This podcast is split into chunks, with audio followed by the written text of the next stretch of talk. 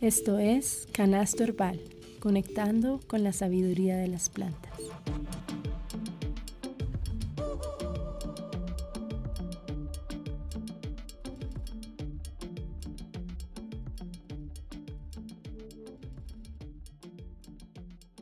Hola, hola, yo soy Nati Chaparro, bienvenidas de nuevo y bienvenidas a cada una de las personas que se está sumando a este espacio mágico y sanador alrededor de las plantas. Ya somos 200 personas escuchando desde más de 20 países, así que mil gracias por su apoyo.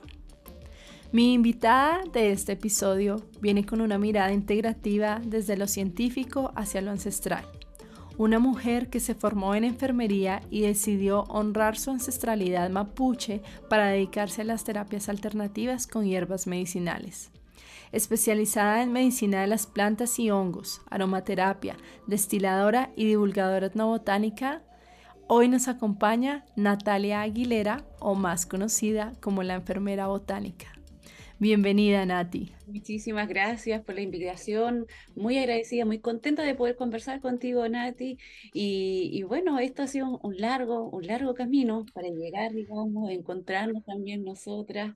Y muy agradecida, ¿cierto?, de este pequeño espacio, de poder eh, difundir junto a ti, ¿cierto?, todo estos maravillosos conocimientos, ¿cierto?, que en el fondo nosotras día a día, nosotros nos vamos dando cuenta de que debemos volver a recuperar. Ay, me encanta, Nati. Bueno, Nati, en este espacio siempre empiezo con unas preguntas cortas, que pues la idea es que rompan el hielo y nos conozcamos pues de forma más divertida. Em, son poquitas preguntas, tranqui. Entonces, lo que se te venga primero a la mente, de forma breve me respondes, ¿te parece? Dale nomás. Un ritual de autocuidado que practiques a diario. Bueno, la hidratación es algo que la verdad a mí me cuesta, a mí me cuesta tomar agua. ¿Por qué? Porque acá donde yo vivo hay mucha humedad y es muy frío prácticamente todo el año. Entonces ahora estamos con problemas, eh, se han caído puentes, con muchas inundaciones. Entonces siento que estar rodeada de agua me siento normalmente solo por estar aquí hidratada. Entonces, el que yo ahora estoy tratando de, de, implementar en mí, porque me cuesta, es beber agua de manera continua, al menos tratar de cumplir con la voz, ¿cierto? Que a uno le dicen, esta es tu recomendación. Y por supuesto, eh, rituales que en realidad son de la vida cotidiana, las infusiones, ya sea tanto en salud como en enfermedad, pero principalmente en salud, eh, agregar todos los días cualquier tipo de infusión para uno también irse testeando cómo es la respuesta, sobre todo a plantitas nuevas. Una persona que admires por su trabajo con las plantas. Eh, Stefano Mancuso, este italiano que ha hecho grandes eh, trabajos, ¿cierto?, de investigación, que tiene varios libros también, como La inteligencia de las plantas. Es un, para mí una eh, inspiración siempre poder escuchar, ¿cierto?, estas, em, estos trabajos que hace a través de, por ejemplo, estas conferencias en TED. Eh, que son realmente inspiradoras, inspiradoras en el sentido de que cómo la sabiduría ancestral eh, hoy día se puede recoger también y llevar a mayor cantidad de personas, ¿cierto? Desde la perspectiva, como lo hago yo también, o intento, ¿cierto? Actual. Entonces, esa unión de mirada, ¿cierto? Eh, avalando también lo que muchos pueblos ancestrales conocen, ¿cierto? Que las plantas son seres sintientes, eh, que las plantas, ¿cierto? En alguna medida tiene, ¿cierto? Esa inteligencia integrada que muchos de nosotros muchas veces consideramos que porque la planta no se mueve es algo prácticamente tonto. Entonces, cómo él lo entrega es realmente para mí eh, un aliciente siempre escuchar cada una de sus conferencias. Si pudieras llevar una planta a todos los territorios de este planeta, beneficiando a todas las personas, ¿cuál sería? Wow, está difícil eso, ¿no? Pasaste por esa pregunta. Wow, qué eso. ¿Por qué? Porque la verdad es que mm. em, dentro de, de las plantas u hongos que siempre creo que estarían conmigo, serían, en mi caso al menos, eh, hongos silocibe, ¿cierto? Estos niños sagrados Claro, sí. ¿Por qué? Porque es tan maravilloso poder trabajar con ellos, ¿cierto? Desde las microdosis a las macrodosis, el poder, ¿cierto? Neuroprotector que ellos tienen, estabilizador. Em, Mm. la verdad es que los beneficios que nos aportan son tan amplios, tan maravillosos y hoy en día cada vez más estudiados que eh, la verdad eh, uno se va sumergiendo en el mundo, ¿cierto? Fungi y la verdad es que no para. No para, entonces es súper difícil tu pregunta, pero creo que esa es mi elección ahora, en este momento. Exacto, exacto. Ahora, tal vez mañana pueda cambiar. Genial, genial.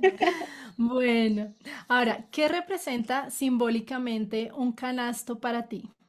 ¡Wow! Un canasto. Es eh, la variedad, la biodiversidad, la vida misma. Es el hecho, ¿cierto?, de no tan solo llevar medicina, sino que la conexión que uno genera, ¿cierto?, cuando sale a recolectar. Yo vivo en departamento, vivo en plena ciudad, aquí en Concepción, Chile, y para mí el canasto es ese desafío que uno dice, ya, me voy a recolectar, me voy a buscar, ¿cierto?, lo que encuentre según la estación del año, hacer conexión con ese territorio, a reconocer eh, las plantas que ahí habitan, ¿cierto?, con quienes conviven, la bonita comunidad que ellos hacen, ¿cierto?, con flores, con musgos, con hongos, micelios, ¿cierto?, árboles, que muchos, ¿cierto?, ni siquiera son nativos, pero que se van acomodando a cada territorio y que hacen una bonita biodiversidad, que eso finalmente es la riqueza, es la riqueza que uno recolecta y se lleva en ese canastito. Hermoso. Entonces, tres plantas que lleves en ese canasto, eh, pues que recolectes en tu territorio. ¿Cuáles serían esas tres plantas como que se te vengan primero a la mente? Bueno, cuando salgo generalmente con canasto es porque voy a hacer recolección de hongos. Acá, por ejemplo, está, eh, no son hongos nativos propiamente tal, porque en los nativos hay un problema ahí, ¿cierto? Eh, porque se han visto fuertemente depredados. Entonces, los que se recolectan son los que hacen micorriza con eh, árboles que de acá se plantan como monocultivo, como el pino, por ejemplo. Y ahí eh, serían lactarios deliciosos, que es un hongo eh, como dice su apellido, delicioso, comestible, muy bello por lo demás. Eh, también estaría el boldo o Peumus boldus, que es un árbol de acá nativo de, de Chile, que es un arbolito que también se exporta muchísimo, poderoso como un detoxificador y protector hepático. Y también que pondría ahí en ese canasto, eh, Creo que colocaría em, el copihue. Es un, es una flor que es eh, símbolo, digamos, de acá, está en- incluso en, en nuestro escudo nacional, es propia de este Mm, territorio, muy bella también, eh, es roja, digamos, como la sangre así de poderosa, de la cual ella también se utiliza de manera medicinal, incluso sus frutitos se pueden comer. Wow, aprendiendo mucho desde ya. Me encanta. Listo, Nati, gracias por e- esas respuestas a estas preguntas rápidas. Ahora quiero que nos cuentes un poco de ti, de dónde eres, cómo empezó tu camino para conectarte pues más con las plantas. Bueno, la verdad es que eh, para mí no, fu- no fue algo como que yo en algún momento me dijera, wow, tengo que conectarme con las plantas, porque en realidad fue algo eh, que fue heredado desde mi abuelo, ya que por suerte eh, pude tenerlo, ¿cierto? Y aprovecharlo por muchísimo tiempo. Mi abuelo venía de Urlof. Urlof es una comunidad mapuche desde el sur de Chile, desde Ercilla, el Lof se llama Quefquehueno perdón, se llama Juan Pinoleo, ¿ya? Y él traía muchísimo como conocimiento herbal, muchísimo conocimiento, y ese conocimiento uno cuando es pequeña, ¿cierto? Simplemente a uno lo observa, porque a uno no le enseñan mucho, como eran los, los abuelos antiguos, a uno le entregaban Ujú, solamente, tómese eso, ¿cómo hace eso? No le explicaban mucho. Sí. Entonces uno después, ¿cierto? Desde la adultez y ya con mayor conocimiento va entendiendo, ah, ahora entiendo por qué mi abuelo me daba esto cuando yo estaba así. Ya entiendo ahora por qué mi abuelo me hacía comer esto. Y él tenía tanto, tanto conocimiento que después yo, ya pasados los 20 años, pude asentar realmente todo lo que él me había transmitido. Y ahí yo dije, quiero estudiar enfermería, sin entender mucho tampoco de lo que significaba estudiar enfermería en el sistema actual donde también nosotros, Mm, ¿cierto? eh, somos principalmente orientados a la utilización de medicamentos. Entonces, desde ahí, ya terminando la carrera, eh, me fui dando cuenta, ¿cierto?, de que en realidad a nosotros se nos entrega tan pocas herramientas para poder eh, ayudar a las personas y orientarlas en el sentido de que si uno trabaja en sistemas públicos, la mayoría de los adultos mayores toman plantas medicinales, entonces uno es muy poco lo que puede entregar, orientar con respecto a la interacción ahora de los medicamentos, que la gran mayoría de ellos está con polifarmacia. Entonces hay interacción, eso no se puede desconocer. Entonces desde esa perspectiva, yo dije, tengo que retomar lo que en algún momento consideré que era sumamente poderoso, eh, porque en realidad esto no está, esto eh, falta y es una alternativa que siempre he considerado tan ética, en el sentido de que todo lo podemos tener como alternativa, ¿cierto? Eh, desde nuestro patio, desde nuestra huerta, eh, poder tener, ¿cierto? Estas soluciones herbales que son súper económicas. Entonces, desde ahí, digamos, fue forjándose esta convicción, digamos, que hoy en día ya es mi camino de vida. Genial, me encanta pues que menciones, sí, eh, lo que como alcanzaste a absorber de, de tu abuelo y esas raíces mapuche que a mí me encanta en algunas entrevistas que he visto que te han hecho que tú siempre saludas en, en la lengua nativa, ¿verdad?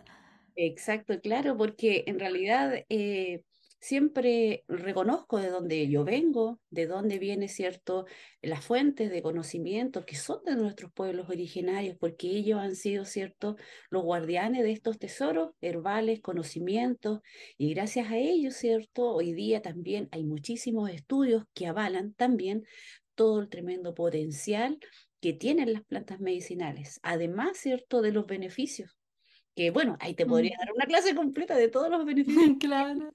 en contraste con los medicamentos. Y eso, digamos, es eh, de lo que me enamoro todos los días, al ir encontrando, ¿cierto? que efectivamente nuestros pueblos antiguos tienen un tremendo tesoro que están cuidando, ¿cierto? Y están entregando día a día. ¿Y qué es lo que más rescatas de las tradiciones mapuche? De pronto, ¿Qué plantas ellos utilizan más frecuente o rituales que tú hayas aprendido nos puedes compartir? Sí, claro.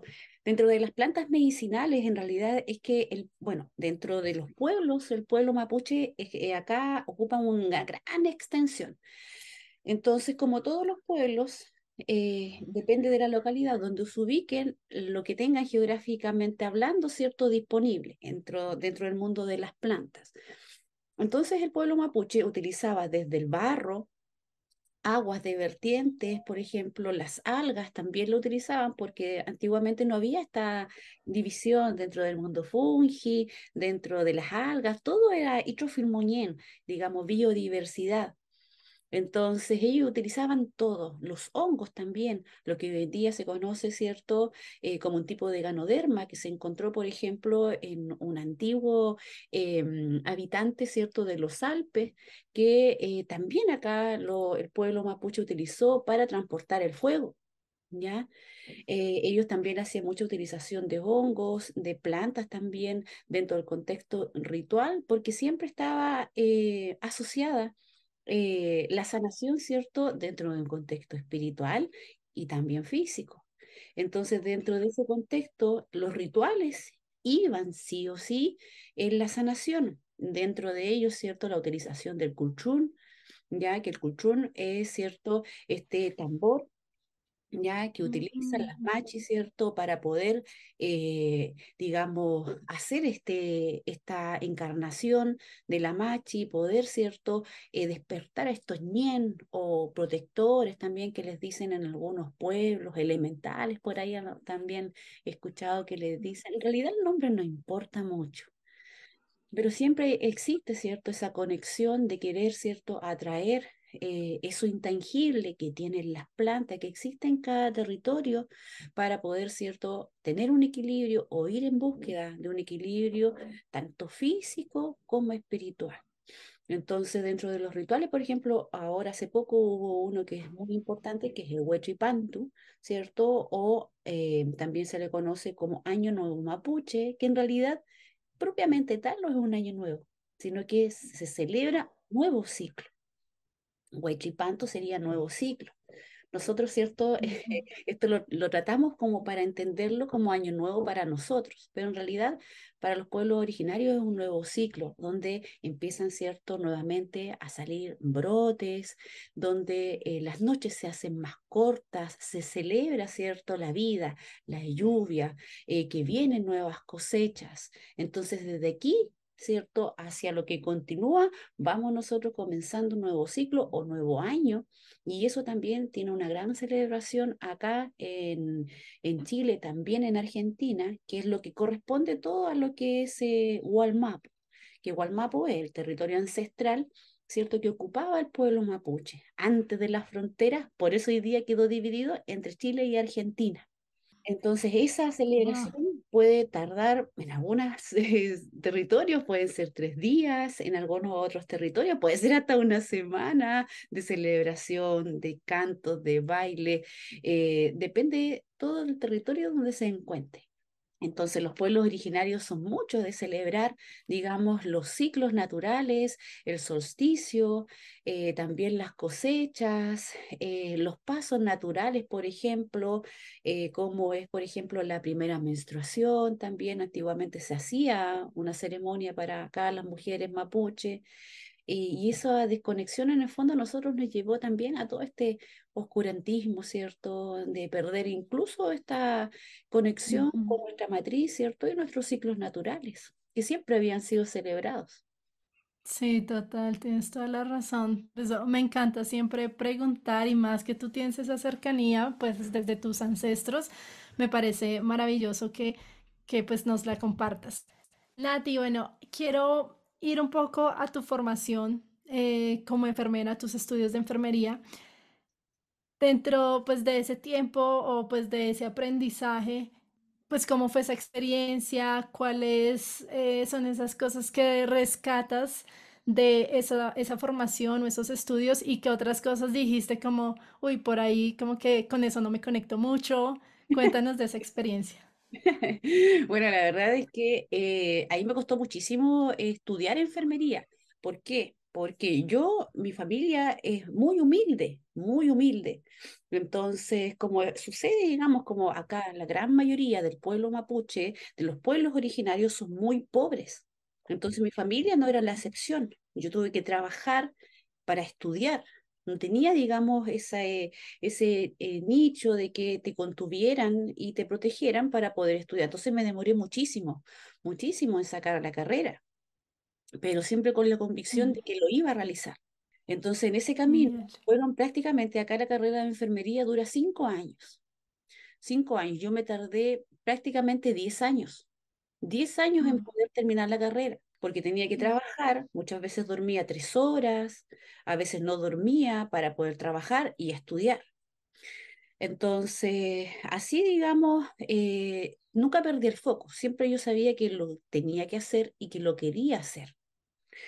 Entonces, en esa formación, la verdad es que eh, cada cosa que yo veía que yo fallaba me llevaba a em, tener la convicción de que esto realmente era para mí, y habían cosas que yo veía que aunque no me gustaran, me hacían convencerme más de que esto era para mí.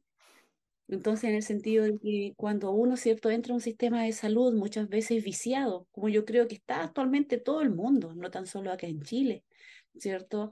Donde hay muy poca cabida para eh, espacios que sean realmente sanadores, desde ver, ¿cierto? Y entrar a una clínica o un hospital donde el espacio es tremendamente violento para alguien que nunca entra, ¿cierto? A ese tipo de lugares. Luces muy blancas, ¿cierto? Eh, y uno ve espacios, por ejemplo, en China, donde se eh, está implementando la vegetación, ¿cierto? Espacios verdes, porque eso disminuye la presión arterial, por ejemplo. Entonces, desde esa perspectiva, cuando estuve haciendo mis prácticas clínicas en todo este tiempo, eh, hasta yo me empecé a enfermar y me fui dando cuenta de que era una situación en la cual yo tampoco quería vivir y sabiendo de que si yo no estoy bien, difícilmente yo voy a poder entregar, ¿cierto? Eh, todo lo mejor que yo quiero dar. Entonces ahí uno entiende también de que eh, muchas personas, ¿cierto? Dentro del personal de salud también son tremendamente explotadas por este sistema, ¿cierto? Y los terminan enfermando este mismo sistema ¿ya? Y son personas, ¿cierto?, que muchas veces a nosotros o nos contestan mal o nos atienden mal porque ya están, ¿cierto?, cansadas, porque el mismo sistema, ¿cierto?, tiene así. Sí, es verdad, definitivamente pues, hay muchas cosas valiosas de, de, la medicina occidental, pero también hay muchos vacíos pues dentro de esta medicina un poco o mucho ortodoxa, ¿no? Entonces, ¿Cómo crees que podríamos integrar o que el sistema de pronto podría integrar el herbalismo dentro del campo clínico y pues todas estas prácticas convencionales? Bueno, de hecho, prácticas tan simples, por ejemplo, eh, como lo que día, por ejemplo, se hace, dar aguas de hierbas, por ejemplo, a algunos enfermos acá en Chile, en espacios públicos, ya en, en lugares, ¿cierto?, eh, donde atienden públicamente.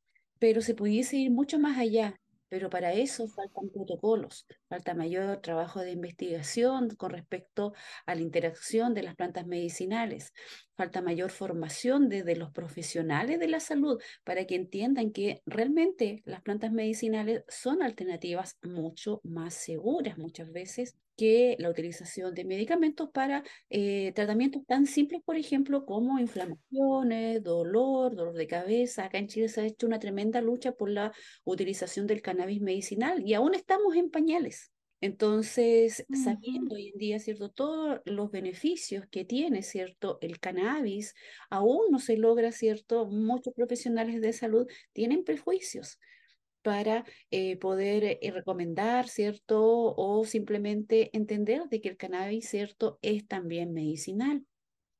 Entonces, desde nuestra formación yo creo que falta ahí mayores bases para que finalmente los nuevos profesionales, ¿cierto?, tengan la posibilidad de ampliar las miradas, que existan, por ejemplo, eh, mayor cantidad acá en Chile. Eh, de posibilidad de estudios en universidades, ¿cierto? Eh, de estudios, ¿cierto? De plantas medicinales orientadas, ¿cierto? A distintas áreas clínicas, por ejemplo. Y eso es lo que hoy en día no existe partiendo desde la formación, ¿cierto? Desde ahí simplemente pudiésemos hacer un cambio para que nuevos profesionales salgan, ¿cierto? Con una mirada mucho más integradora. El herbalismo tiende a ser mejor en la medicina convencional desde ese enfoque preventivo, ¿no?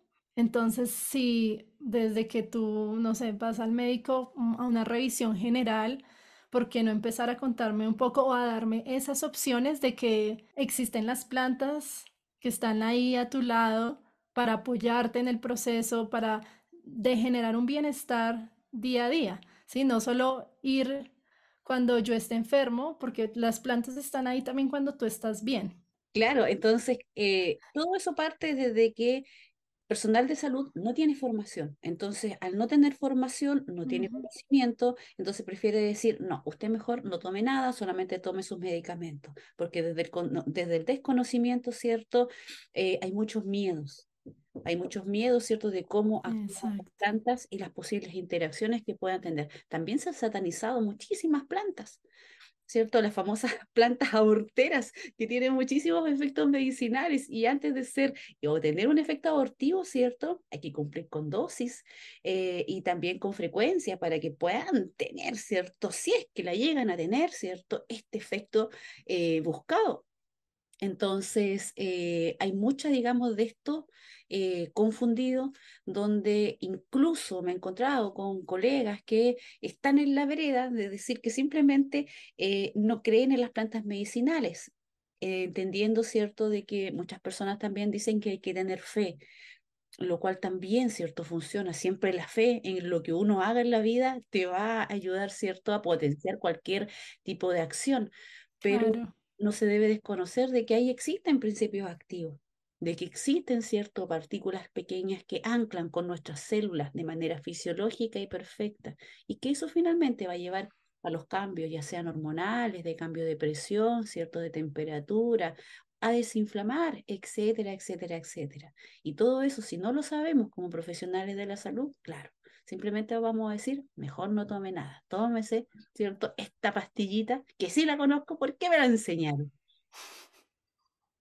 Sí, terrible. Y además es, exacto, es como no conozco, entonces me da miedo por un lado, eh, pues diagnosticar cierta planta y por el otro lado el paciente, pues dice, no, pues como el médico es el que sabe, yo no tengo ni idea de mi cuerpo porque también nos han alejado desde nuestra, nuestro autoconocimiento, nuestro autocuidado. Entonces ese miedo pues hace que todos los tratamientos sean a partir de pues fármacos que en general lo que tú decías son, son más costosos para personas pues que no tienen los recursos. Nati, y aquí para esas personas que están tomando fármacos y quieren empezar a apoyarse en la Medicina Plus, em, ¿qué recomendaciones sugieres? Eh, ¿Es posible mezclar? Carlos, sé que toca tener cuidado con, dependiendo pues claramente del paciente, de la persona. Em, ¿qué nos puedes decir de esto? Que estudien. si no tienen a alguien cercano, sí, para asesorarse, que sí, hay muchos medicamentos que se ha visto que tienen buena interacción con plantas. Por ejemplo, la clásica metformina, que yo sé que se toma a nivel global prácticamente, que sirve para la diabetes mellitus tipo 2 y es un hipoglicemiante, sirve para bajar los niveles de azúcar en sangre hay plantas que benefician todavía, ¿cierto?, eh, la utilización de la metformina, bajando aún más los niveles de azúcar en sangre, porque cuando uno entra al terreno, ¿cierto?, es sombrío de la resistencia a la insulina, sabemos que estamos como con una patita asomándonos y abriendo la puerta diciendo hola a la diabetes. Entonces muchas veces podemos estar años, años con situación de resistencia a la insulina, donde estamos con aumento de peso, muchas veces problemas hormonales, con estos agrogordones, se nos empieza a dejar, ¿cierto?, a colocar acá eh, más oscuro, ¿cierto?, etcétera, etcétera, y no podemos bajar de peso. Entonces una de las plantas que se ha visto que tiene buena eh, sinergia con eh, la metformina, por ejemplo, es el ginkgo biloba.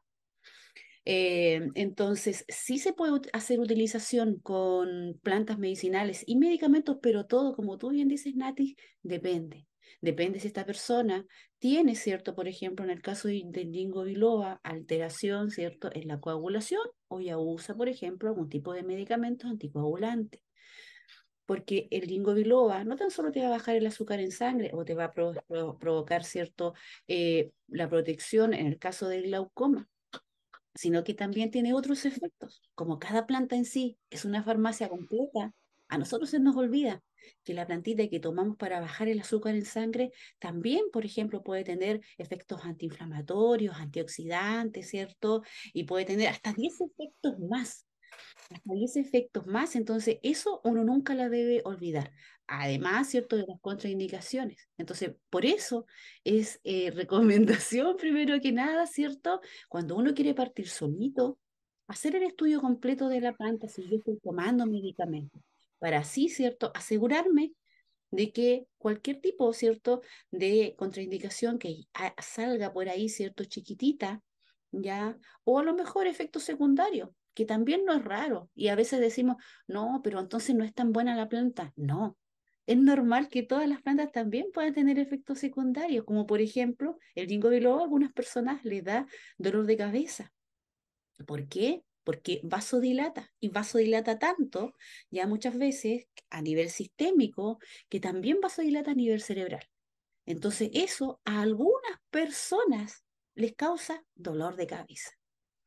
Entonces, todo depende. Y por eso el estudio, cuando uno no tiene a alguien cercano que sepa, ¿cierto?, la interacción de la planta, el medicamento, eh, todos los efectos, ¿cierto?, que ésta conlleva, ¿cierto?, uno tiene que hacerse responsable y como hemos perdido esa conexión con las plantas, esto no es mágico. Entonces, tenemos que autoeducarnos. ¿Cierto? Si no tenemos la posibilidad, si no nos educaron, tenemos la responsabilidad de autoeducarnos, ¿cierto? Para poder hacer utilización segura de lo que tenemos a nuestro alrededor. Sí, total. Informarnos, pues ser curiosas. eh, pues creo que sí hay, hay mucha información en internet e igual tienes un herbalista cerca. Estoy seguro que no te van a decir como no, no te respondo, van a sacar el tiempo para, para ayudarte. Eh, Nati, ahora desde tu experiencia también como enfermera, ¿cuáles consideras que son eh, esos medicamentos químicos que tal vez muchas personas tenemos en nuestro hogar? Creemos que pues tenerlo ahí siempre va a ser bueno, pero ¿cuáles son esos que tú dirías como, Que tienen que uy, estar eh, en el pues no te acostumbres, exacto, sí, como no te acostumbres a tener esto, porque sí, muchas veces creemos que, mm, eh, no sé, aquí está el Dolex que te ayuda para el dolor de cabeza, eh, lo, lo empezamos a, a consumir apenas siento un síntoma, entonces me, me tomo esta pepita, pero muchas veces esto lo que hace es dormir el síntoma, pero no te cura desde la raíz. Exactamente, claro. No, y tenemos tan eh, normalizado, digamos, la utilización de fármacos que en realidad tampoco lo cuestionamos. Eh, acá, no sé si por allá le dicen paracetamol al paracetamol. Sí, Bueno, el famoso sí. paracetamol, ¿cierto? Nosotros desde chiquititos paracetamol en gotas, ya sin cuestionar nada, ¿cierto? Mm, Le damos paracetamol a nuestros niños.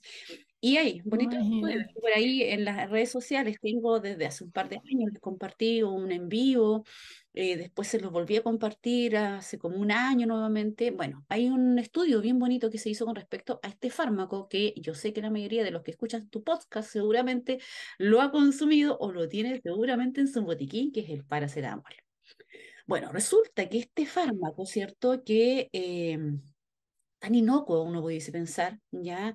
Se hizo un estudio bastante bonito con respecto a cómo actúa con respecto al dolor, que efectivamente nosotros lo tomamos, ¿cierto? Cuando tenemos algún tipo de dolor, dolor de cabeza, ¿ya? Dolor muscular, tomamos paracetamol.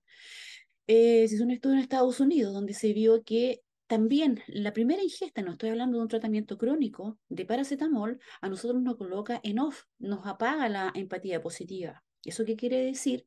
Que si, por ejemplo, yo voy a una fiesta, me tomaba un paracetamol, ¿cierto? Una hora antes, ¿ya? O dentro del rango de las ocho horas que dura el efecto terapéutico del paracetamol, y yo voy a compartir, ¿cierto?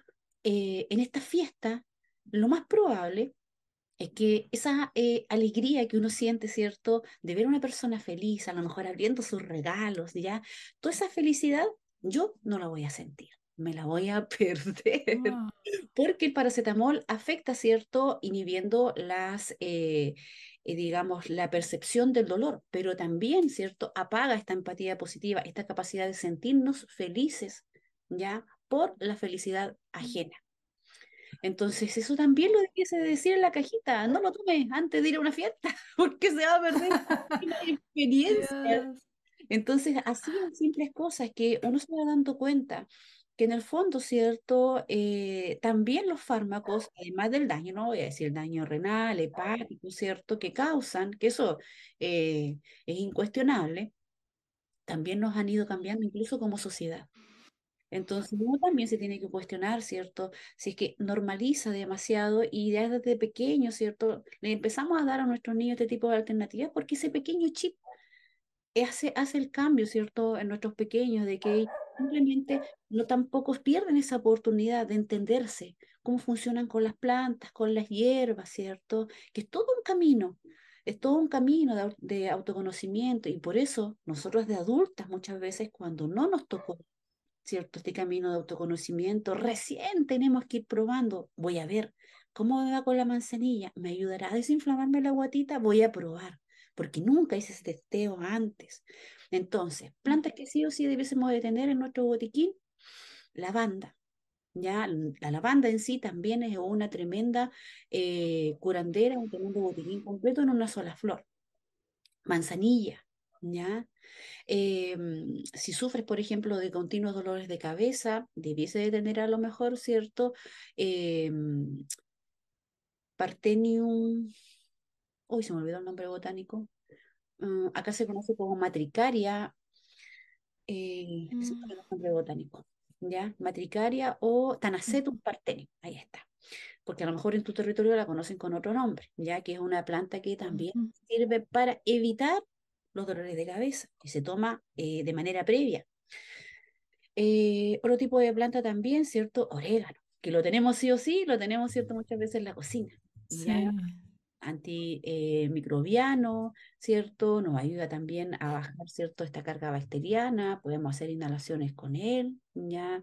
Cualquier tipo de menta también que uno tenga, ¿cierto? Para evitar hacer el consumo, por ejemplo, de estos clásicos eh, salis de fruta, por ejemplo, ¿ya? Y para cualquier tipo de afección simple, ¿ya? Por ejemplo, en época acá que estamos con muchas lluvias y frío, ¿ya? Cualquier planta, ¿cierto? Que nos ayude a los temas, ¿cierto? Respiratorios eucalipto, ¿cierto? Pino, lo que uno tenga cerca.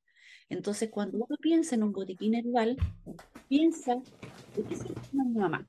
¿De qué se enferma mi hermano? ¿De qué se enferma mi hijo? ¿De qué me enfermo yo? Y cuando estamos en salud, armamos todo eso.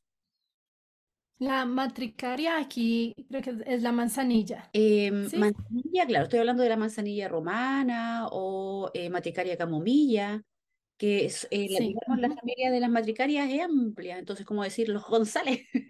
entonces, claro, entonces tenemos, ¿cierto? La matricaria camomilla, que es la manzanilla, y la otra es que es Tanacetum partel. Bueno, tengo que investigar y luego les dejo en las notas cuál es esa en Colombia. Pero pues cada uno igual en su territorio puede buscar, porque como tú dices, en Perú, que de hecho pues nos escuchan en Perú, en Venezuela, en Francia, España, entonces pueden ahí investigar el nombre botánico y pues encontrarán su respuesta. También mencionaste el eucalipto y hay algo que he escuchado en, en tus entrevistas que me encanta porque a veces es como a la primera planta que acudimos cuando tenemos problemas respiratorios y muchas veces ignoramos ciertos componentes que para los niños y las niñas de pronto no son tan positivos. Entonces, danos ese datico ahí que me parece muy interesante. Claro, el eucalipto en realidad, aunque no es un árbol cierto nativo y malamente cierto se planta como un cultivo, pero es verdad.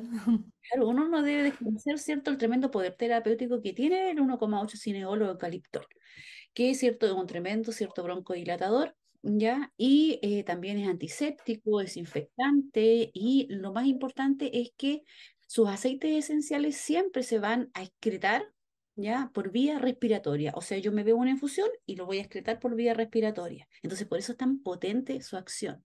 Entonces, por ejemplo, la utilización de aceites esenciales o concentrados, ¿cierto? De eucalipto en realidad no están recomendados. En los niños, ya, incluso muchas veces se habla de niños asmáticos, porque esta capacidad que tiene el eucaliptol, ya, de broncodilatar, para ello pudiese tener, ¿cierto?, un efecto adverso que esta broncodilatación en exceso, un broncoespasmo. ¿Ya? Y eso, consecuentemente, va a causar, ¿cierto? O pudiese causar un paro cardiorrespiratorio. Entonces, para los niños, por ejemplo, la utilización de aceite esencial no está recomendada. Muchos hablan de niños de 3 años, 4 años, ¿cierto? Pero en realidad de los niños, ¿cierto? De 5 años yo no recomendaría la utilización del aceite esencial.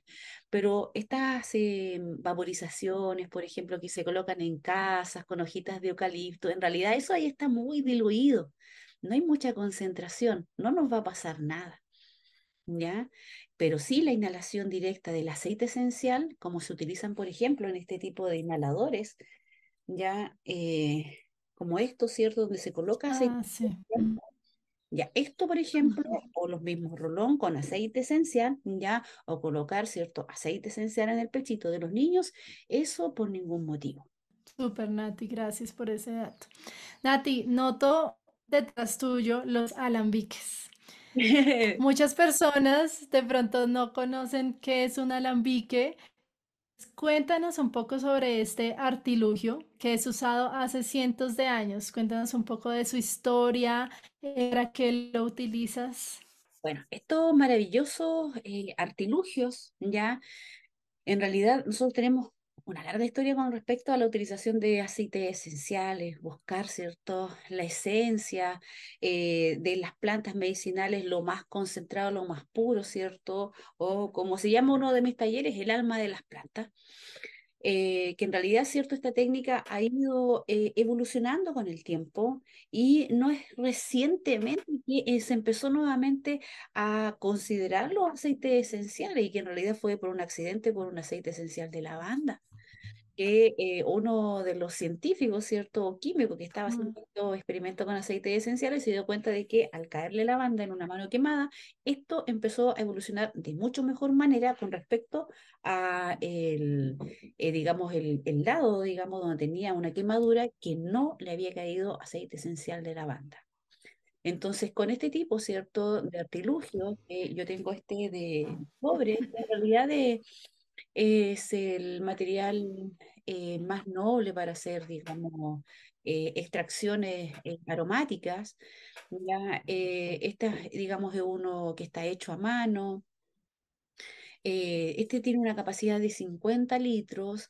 Entonces, yo en realidad, como vivo en un departamento, yo me dedico a la recolección, ¿cierto? A la búsqueda de lo que hay en mis cerros cercanos, ¿cierto? Para poder hacer destilación. Y eh, desde mi mirada, ya, yo trabajo con lo que tengo, ¿cierto? A mi alrededor según las estaciones, sin, eh, digamos, eh, tener que recurrir a monocultivos, considerando que hoy en día. La explotación que existe de suelo ha hecho que incluso lo que nosotros vayamos consumiendo también no sea lo mismo que las verduras, por ejemplo, que consumieron nuestros abuelos, ya dentro del aporte nutricional. Y pasa exactamente lo mismo también con las plantas.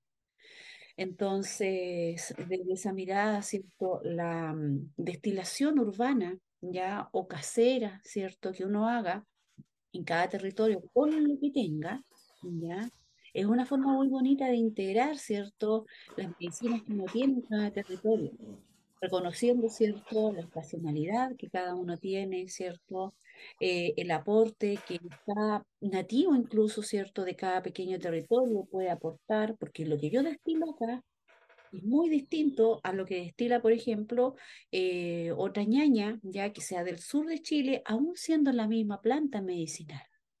Y eso está dado, ¿cierto? por la química, la bioquímica, por el suelo, la biodiversidad que la rodea, ¿cierto? Son muchos factores que eh, convergen para que una planta, ¿cierto? Finalmente tenga un carácter y sea única.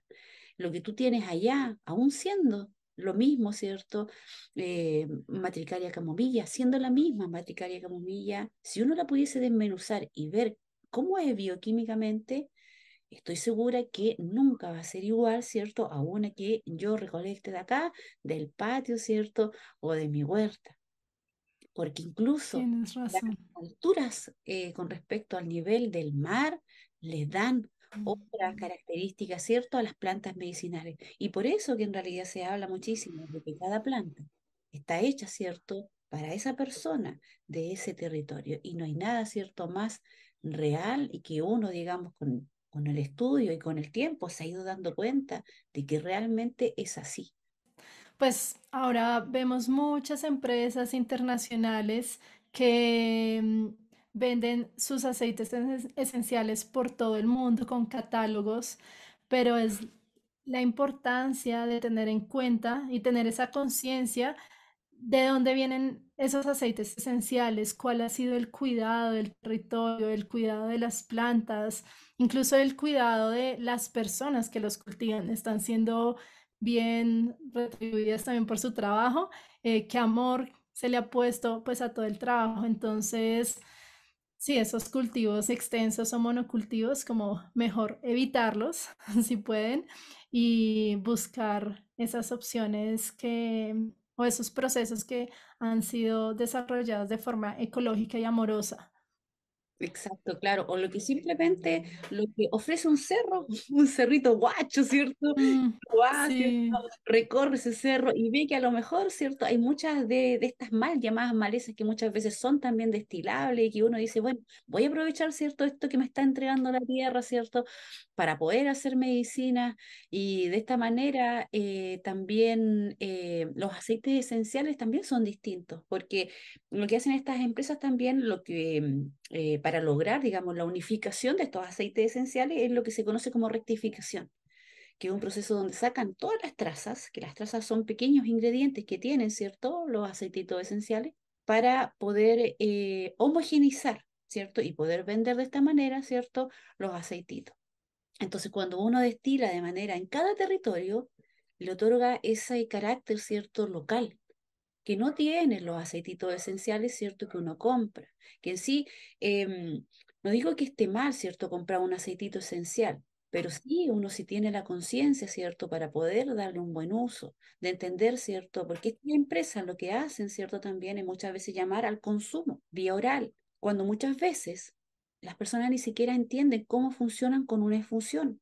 Entonces, al tomar un aceite esencial, algo que es tan concentrado, hay muchísimas posibilidades de interacciones, ¿cierto? O de efectos adversos. Entonces, el primer paso para nosotros debiese de ser siempre tomar infusiones de lo que tengamos alrededor.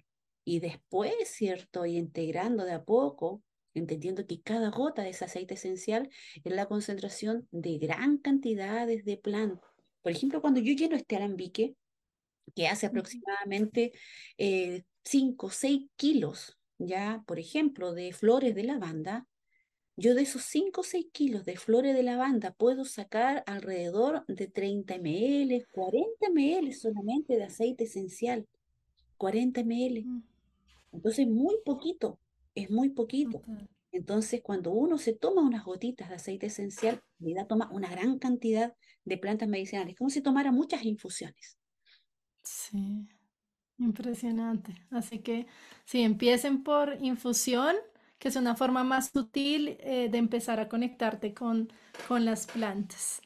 Bueno, ahora quiero entrar a un tema que me encanta y que mencionaste al comienzo, y es este mundo que cada vez está siendo más reconocido, el reino fungi. Entonces, cuéntanos, bueno, yo sé que es un mundo muy amplio que no vamos a poder cubrir eh, en su totalidad, creo que en una vida completa, pero cuéntanos de qué forma trabajas con estos seres y sí, cuéntanos un poco de, su magia, cómo nos benefician, un poco de la diferencia entre adaptógenos y enteógenos, igual que todo, muchas personas le tienen miedo a los hongos, entonces entremos en ese tema. Claro, pasa cierto que eh, como muchísimas eh, sustancias, ¿cierto? Eh, los hongos, sobre todo los psilocibes, ¿cierto? Que son esta, esta especie, ¿cierto? Que tienen efecto enteógeno, ¿ya? O psicodélico, eh, han sido profundamente satanizadas, ¿cierto? Sobre todo considerando que la FDA los tiene en la categoría número uno, donde está la cocaína, y que no tienen nada que hacer ahí, ¿cierto? Hongos que son tremendamente medicinales, que hoy en día, ¿cierto? Su utilización incluso tiene protocolos de seguridad. Eh, simplemente por esa categorización, ¿cierto? Donde estuvo también en algún momento, ¿cierto? La marihuana, ¿ya? Eh, eso hace, ¿cierto?, que no se permitan o se restrinjan eh, la posibilidad de hacer eh, investigación, ¿cierto?, y más estudios con respecto a toda la terapéutica que tienen los hongos psilocibes. Bueno, y así también, ¿cierto?, con los hongos adaptógenos, ¿ya? la mayoría de la gente, ¿cierto?, muchas veces por la mala fama que tienen los hongos, muchos tóxicos, hace muy poquito, acá en Chile, cerquita acá de mi, de mi ciudad, murió un joven por consumo de hongo tóxico. ¿Por qué? Porque se confundió. Acá en mi zona es tradición salir a eh, recolectar porque muchas de las comunidades viven en torno, ¿cierto?, a localidades rurales. Entonces se acostumbran a salir a recolectar hongos comestibles en esta temporada. Entonces por ahí se confundieron confundieron la manita faloides mm. con otro tipo de hongo que sí es comestible, ¿ya? y lamentablemente, ¿cierto?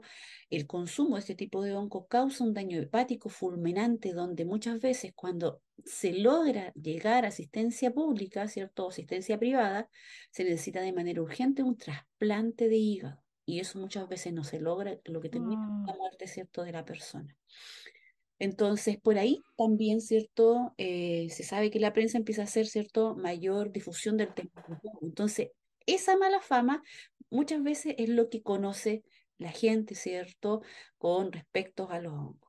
Y bueno, dentro de, lo, de la terapéutico, ¿cierto? Están los hongos adaptógenos, ya que en sí toda sustancia adaptógena, ya sea planta o sea hongo, se define como adaptógeno con esta capacidad que tienen para poder, ¿cierto?, eh, prepararnos para el estrés, ¿cierto?, del día a día. ¿Ya? No mejora nuestra capacidad física, cognitiva, ¿cierto? Metabólica también. Y eso es lo que se conoce como una sustancia adaptógena. Y dentro de ella también funcionan eh, plantas y eh, hongos que son nootrópicos, que tienen acción directa sobre la mejora de nuestras capacidades cognitivas. Y por otro lado, ¿cierto? Tenemos los hongos psilocibe, ya dentro de ellos, ¿cierto? Hay una gran gama de hongos psilocibe que tienen, ¿cierto? Como principio activo la psilocibina, ¿ya? Y bueno, gracias a todos los estudios y que se han, eh, digamos, la mayoría se ha hecho ahora post pandemia. Esto se habla, digamos, como el nuevo renacimiento de los hongos psilocibe, porque nunca se habían hecho tantos estudios con respecto a la psilocibina, ya como en estos últimos años. Entonces, eso ha llevado, ¿cierto?, de que se estudien posibilidades de fármacos, de terapias. Acá en Chile, por ejemplo, hay varios psicólogos que asisten, por ejemplo, con terapia de psilocibina, se hacen retiros con psilocibina, con, ¿cierto?, terapeutas asistidos de manera responsable, haciendo entrevistas, porque se entiende también y como todo, no es para todos.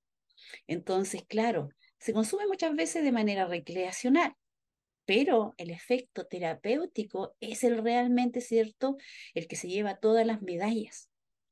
Yo empecé a consumir este tipo de hongos hace aproximadamente ocho años, donde en realidad acá en Chile no había mucho, no había mucha información. Y también empecé a hacer el cultivo hace aproximadamente ocho años pero con mucho, eh, mucho error, mucha contaminación al principio, costó muchísimo. Hoy en día acá nosotros tenemos cierto tiendas donde venden ahora los kits para hacer cultivos, como son todas sustancias ilegales. Pasa que con la cannabis venden las semillas, venden los sustratos, pero no te venden la planta. Pasa exactamente lo mismo acá con los hongos. Te venden cierto sustrato, te venden las esporas, ¿cierto? Y cultívalo en casa. Entonces, en realidad es una tremenda oportunidad, ¿cierto? Cuando uno eh, se prepara, investiga, ¿cierto? Entendiendo que hay situaciones, lo que se conoce hoy día como el set sitting, ¿ya? Que es cómo es el entorno, ¿cierto? Cómo es mi estado en el momento en que yo quiero consumir, ¿cierto? En este caso, una sustancia enteógena, que van a hacer que esta experiencia sea realmente una experiencia sanadora y transformadora, o pueden hacer, ¿cierto?, que esta experiencia sea lo que se conoce como un mal viaje. Entonces, toda esa información hoy día existe, lo que antes no había. Yo no aprendía, ¿cierto?, en ensayo y error. Pero hoy día existe y hay muchas personas que se dedican a hacer también este tipo de acompañamiento. Entonces, la verdad es que hoy en día eh, tenemos la tremenda posibilidad de que hay mucha información, hay mucha información a nuestro favor, ¿cierto? Entonces, realmente hay que aprovecharla, hay que aprovechar todo lo que existe hoy en día, ¿cierto? Eh, yo no sé si por allá también tienen eh, estas tiendas que venden los sets completos, los kits completos. Eh, sí, pues, no he visto una tienda como tal, pero pues tú sabes que ahora mucha gente pues vende sus productos por Instagram, entonces uno logra encontrar, hay personas que te venden los kits, también te venden las eh, cápsulas de microdosis o también personas pues que ofrecen ya toda la guía terapéutica, entonces sí, también pues cada vez, cada vez este tipo de terapias y los beneficios de los hongos, pues como te decía al comienzo, son más conocidos. Entonces, también agradecer a todas esas personas que a través de prueba y error han ayudado a que hoy podamos disfrutar o aprovechar, sí, eh, todas estas terapias de una forma pues más segura o sin tanto miedo más bien. Exacto, ¿no? Y además que eh, hay que mencionar que el consumo de por sí de hongos psilocibe es súper seguro. De hecho, yo no conozco ningún caso, ni siquiera hay casos reportados, por ejemplo, de muerte por consumo de hongos psilocibe. Alguien tendría que consumir prácticamente eh, varios kilos, kilos de hongo para poder, de hecho, sentir o llegar a un 50% de posibilidad de muerte, lo cual, ¿cierto?, está muy alejado de lo que es una dosis o microdosis, ¿cierto?, que son generalmente 0,3 0,5 según la cepa, la microdosis, y generalmente 2 gramos, ¿cierto? Por ahí anda, ¿cierto? Dependiendo de, del peso de la persona, una dosis completa. Entonces, 2 gramos a kilos es Total, muy, sí. muy difícil que a alguien le suceda algo. Entonces, por eso la recomendación Ah, es que las personas ojalá hagan sus propios cultivos y no busquen, digamos, muchas veces en la naturaleza, porque muchas veces eh, buscan, por ejemplo, en la manita muscaria, ya eh, la psilocibina, cuando se sabe que la manita muscaria, por ejemplo, acá en Chile tiene muy bajos niveles de psilocibina, porque ella, ¿cierto? Cuando está sobre los 1500 so- sobre el mar, 1500 metros sobre el mar, es cuando recién comienza, ¿cierto?, a tener mayor cantidad de psilocibina. Entonces, ajá. eh, el efecto estomacal que tienen es tóxica, pero no es mortal, probablemente te manda al baño y vas a tener cualquiera de efectos que son depurativos, pero no enteógenos. Así que lo mejor siempre es cultivar de manera segura. Genial, genial. Y tú ahorita pronto tienes un taller, ¿no es cierto? Sí, sí, sí, ahora en julio, no recuerdo bien la fecha, Hay un taller sí. donde yo les entrego toda esta información, desde el uso, ¿cierto? Las recomendaciones, eh, ciertos protocolos para hacer utilización segura de los hongos psilocibe y también de los hongos adaptógenos. Y también va eh, cómo poder hacer cultivo en casa de algunos hongos comestibles y también de los hongos psilocibe. Y todo eso va en un taller que, que es online, así que cualquiera puede, puede participar. Ujú. Sí, bueno, si vive aquí en Chile. Si vive aquí en Chile, pues les recomendamos también dónde hacer compras de lugares, digamos, que son de plena confianza para mí, para poder hacer compra también de todos estos kits, eh, porque muchas veces cuando uno parte sin saber nada, dice, bueno, pero ¿dónde compro? ¿Dónde, dónde será bueno comprar? Y que también no es menor, no es menor, ¿cierto?, dónde comprar y que realmente te den garantía, ¿cierto?, de lo que tú estás comprando, porque son materiales estériles, vayan realmente estériles.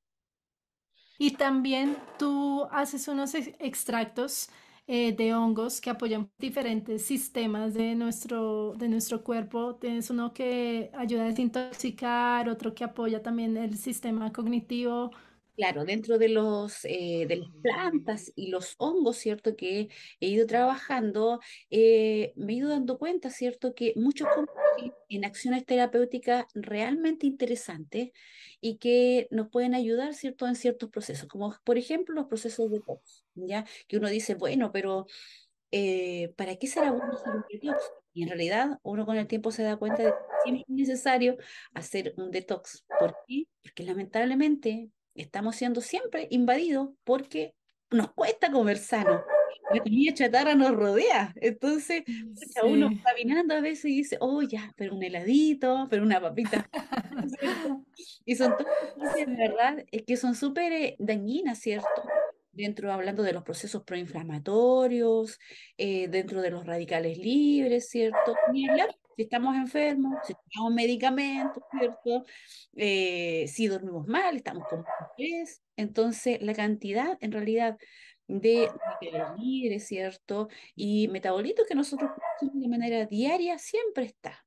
Pero sucede que en el día de hoy, eh, debido, ¿cierto? a todo esto, consumo sobre todo de alimentos que no son sanos, hacen que en realidad nuestros sistemas depurativos, que son nuestro riñón, eh, nuestro hígado, la piel también es un sistema depurativo, ya la linfa también, cierto sistema linfático, eh, muchas veces no puedan, se vean sobrepasados. Y eso uno lo nota porque a lo mejor al final del día uno nota de que ya el, el anillo no te lo puedes sacar. Entonces uno dice, pucha, mi riñón parece que está necesitando ayuda.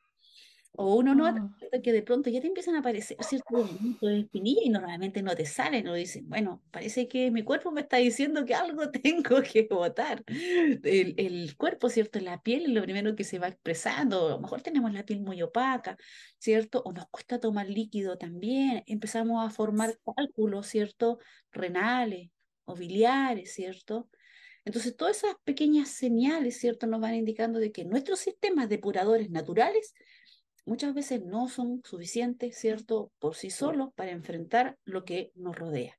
Y ahí, por ejemplo, donde uno asiste con plantas medicinales, con hongos también, dentro de los procesos también cognitivos, uno puede mejorar, ¿cierto? Las funciones con plantas nootrópicas y hongos también, entendiendo que lo mismo, el sistema que a nosotros nos rodea, ¿cierto? El trabajo, los horarios, ¿cierto? Todo eso confluyen a que nosotros no podamos dar lo mejor, lo mejor de nosotros. Y para eso siempre nos podemos apoyar, ¿cierto? Con prácticas, que a nosotros nos van a, a, servir y que no hay que esperar a uno estar con pérdida de memoria para hacer, por ejemplo, o, mm. potenciar las funciones cognitivas, porque todos, todas las personas, hasta la más inteligente, siempre quieren ser, eh, digamos, funcionalmente, cognitivamente hablando, mejor. Eh, entonces, es natural que nosotros cuando dormimos menos, andamos con pérdida de memoria, o incluso estas subidones de, de insulina y de glucosa, este de glucosa también a nosotros no, nos afectan, digamos, cognitivamente. Entonces, en realidad, se ha visto que nosotros, ¿cierto? Por toda esta digitalización, también hemos ido perdiendo, ¿cierto? Ciertas funciones que antes a nosotros no nos costaban tanto. Y en realidad todos los procesos, uno estando sano, y eso nosotros, como tú bien decías, Nati, eh, no esperar a caer en un desequilibrio para hacer utilización diaria de plantas medicinales. No es necesario que tú estés con dolor de guatita, por ejemplo, para tomar una manzanilla. Empieza a tomarla, ¿cierto? De manera preventiva. No tan solo te va a ayudar para la guatita, te va a desinflamar de manera sistémica, te va a ayudar incluso a mejorar la depuración renal, te va a ayudar incluso, ¿cierto? A estar más tranquilo, ¿ya?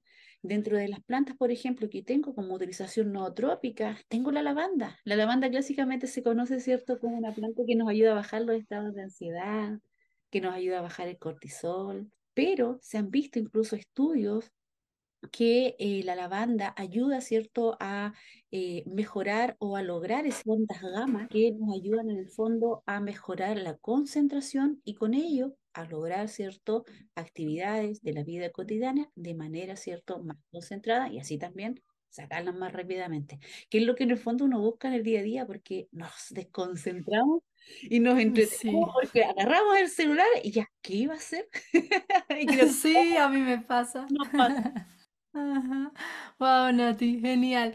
Bueno, ahorita ya para empezar a cerrar, ¿cómo crees, pues ante pues todo lo que hemos hablado, que muchas personas pues tienden como primera opción a, a ir a buscar esa pastillita? Entonces, ¿cómo crees que el herbalismo puede tener más credibilidad? Bueno, parte, ¿cierto? Desde que nosotros tenemos que empoderarnos, ¿cierto? De nuestra salud. Pasa que, eh, y hablo, ¿cierto?, desde eh, mi experiencia personal, muchas veces nosotros consideramos que es el médico el único que tiene, ¿cierto?, la voz certificada para eh, diagnosticar nuestros, nuestros temas de salud. ¿Ya? Entonces, desde ese paternalismo farmacéutico, nosotros entregamos también, ¿cierto?, todas las alternativas. Si nosotros no nos empezamos a reeducar, no empezamos a investigar, ¿cierto? Nos empezamos nuevamente a autoconocernos con respecto a las plantas. Muchas veces a mí me dicen, yo con un cuarto de clona, de clona cepal, está medicamento de la familia de la benzodiazepina, yo con un cuarto de clona duermo toda la noche. Y yo le digo, pero ¿con cuántas eh, infusiones de lavanda entonces tú puedes lograr ese estado? Como joda nada más, porque sé que nunca lo han hecho. Pero ese testeo nadie lo hace. Y eso no pasa porque alguien lo tengan amarrado ni obligado a que vaya a comprar a la farmacia, sino que porque no hay tampoco, ¿cierto? Ese pequeño bichito de eh, autoeducarse, ¿cierto? Y entender también, ¿cierto? De que todo este conocimiento que pertenecía a este, a este territorio, ya, cierto, de todo el habla yala, y que fue, ¿cierto? Todo esto eh, silenciado ya del conocimiento oral, parte también, ¿cierto? Por reconocernos ya que somos seres, ¿cierto? Que necesitamos sustancias también biológicas, fisiológicas. Cuando tomamos una planta también estamos tomando algo vivo, algo vivo que entra a un sistema vivo. Y como tal, ¿cierto? Cuando nosotros hacemos esos pequeños cambios y vemos realmente que hay efecto terapéutico, uno dice, y que lo generalmente dicen, yo creo entonces en las plantas. Entonces, todo parte del paso, el pequeño paso que uno puede hacer en casa, ¿cierto? De darle la oportunidad, de darle la oportunidad, porque estudios hay, muchísimos, y es cosa solamente de buscar ahí en internet, ¿cierto? De buscar estudios con respecto a la planta que tú quieras, ¿cierto? Eh, creer, que tú, que tú busques, ¿cierto? Alguna acción terapéutica avalada. Todo eso está. Pero cuando uno empieza desde casa a darle la oportunidad, por ejemplo, cuando te duele la guatita, en vez de tomar esa pastillita, le das la oportunidad a la lavanda, a la manzanilla, a la menta o al orégano, y empiezas a ver, ¿cierto? Ay, a mí me funciona mejor la lavanda porque ya has hecho el ejercicio antes. O dices después, mm, a ver, voy a probar manzanilla y orégano, a ver qué tal. Y tú vas viendo, ¿cierto?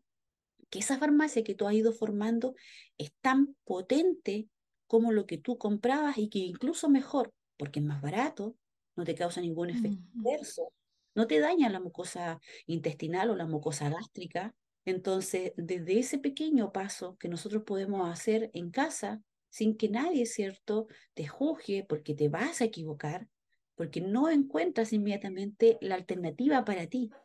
Eso lo perdí. Entonces, desde ahí nosotros empezamos nuevamente a reconectar y a recordar.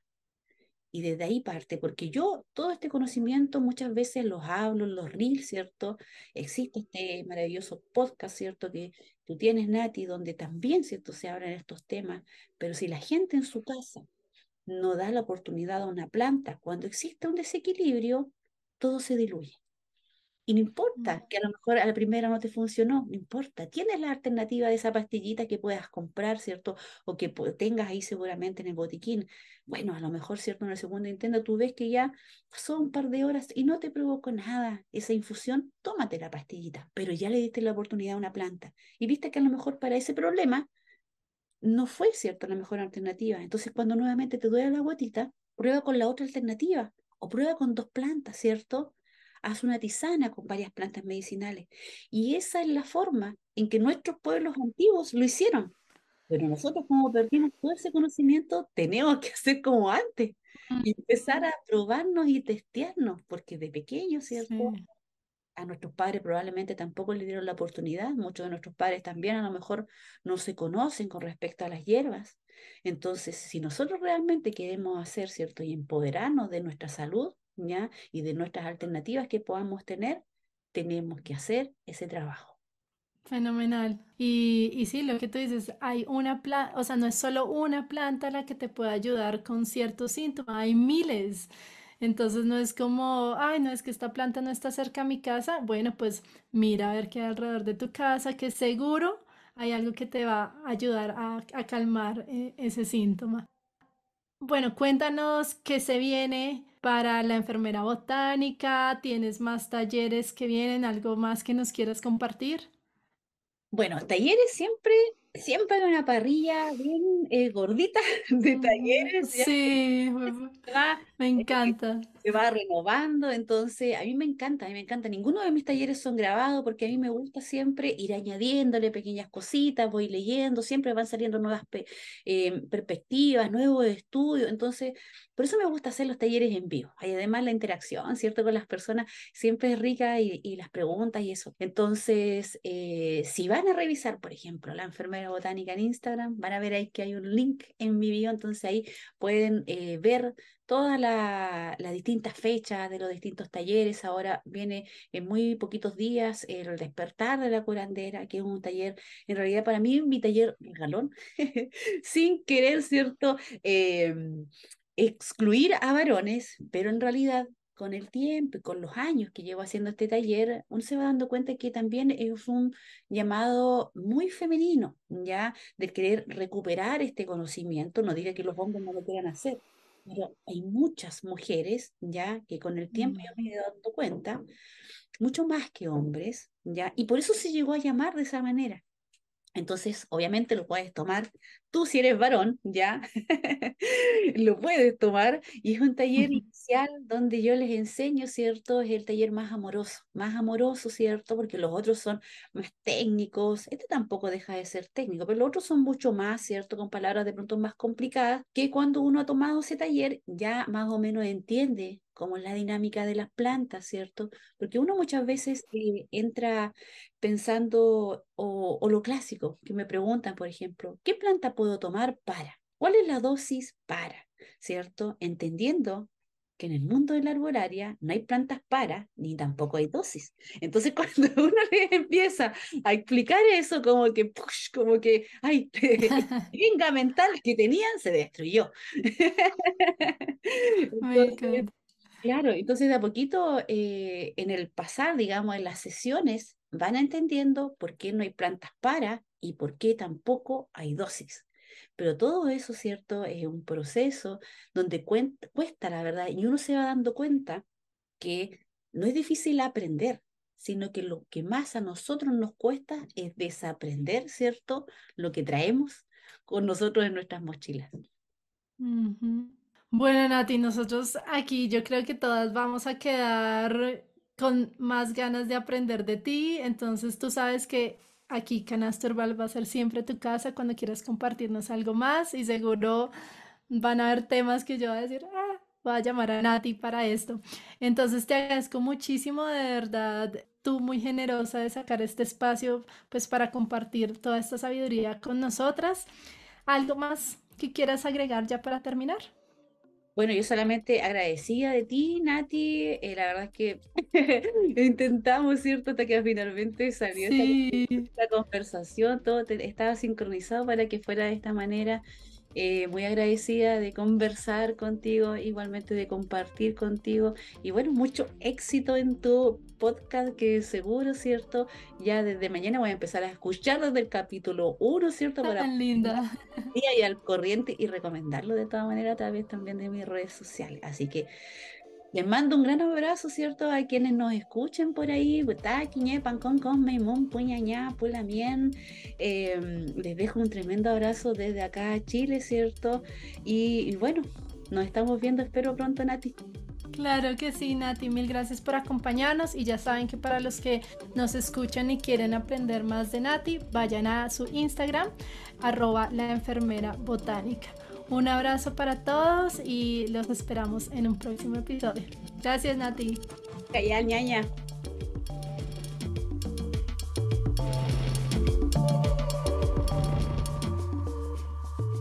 Si disfrutaste este contenido, ayúdanos compartiendo el episodio. No olvides dar clic al botón de seguir o follow y activar las notificaciones para no perderte ningún capítulo. También nos puedes encontrar en Instagram como arroba canasturbal. Canasturbal es un podcast producido por mí, Natalia Chaparro. La edición del guion es gracias a Teresa Florian, mi mamá. La música de este episodio hace parte del álbum A Guide to the Bird Song of South America, un proyecto del colectivo Chica Chica que busca recaudar fondos y crear conciencia sobre las aves en peligro de extinción en este continente. Les invito a escuchar el álbum y apoyar este proyecto. El enlace lo encuentran en las notas de este episodio. Gracias por escucharnos y recuerda, las plantas nos cuidan.